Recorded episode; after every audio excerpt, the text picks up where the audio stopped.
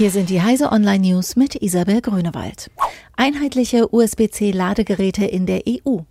Smartphones, aber auch Tablets, Notebooks und andere akkubetriebene Mobilgeräte sollen sich in der EU künftig wieder mit einheitlichen Netzteilen aufladen lassen.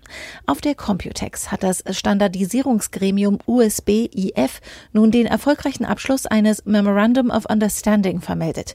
Apple, Google, Lenovo, LG, Motorola, Samsung und Sony verpflichten sich darin, die universelle USB-C-Schnittstelle als neuen Ladestandard für Smartphones umzusetzen. Fischer kapern Facebook-Accounts über vermeintliche YouTube-Links. Derzeit verschicken Betrüger augenscheinlich über den Facebook Messenger vermehrt Links auf vermeintliche YouTube-Videos.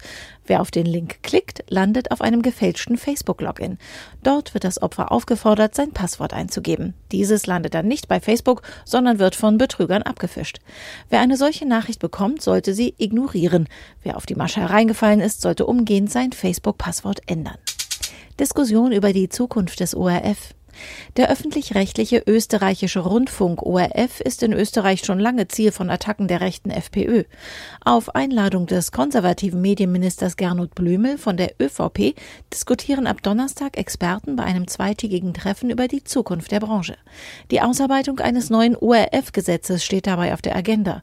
Darüber hinaus soll der gesamte Medienmarkt reformiert werden, vor allem im Hinblick auf die Digitalisierung. Künstliche Intelligenz kreiert Podcast. Der US-Doktorand James Ryan träumt davon, dass künftig ganze Romanserien und TV-Shows von Computern generiert werden.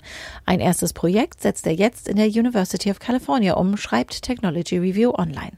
Der Podcast Sheldon County spielt im gleichnamigen imaginären Landstrich. Dieser wird von vielen verschiedenen Charakteren bevölkert, deren Eigenschaften und Abenteuer immer wieder neu zusammengewürfelt werden, ausgehend von einer Zahlenreihe, die der Nutzer zum Start eingeben kann. Erzählt wird der prozedural generierte Podcast dann von Amazons realistischer Sprachsimulation Justine. Diese und alle weiteren aktuellen Nachrichten finden Sie auf heise.de.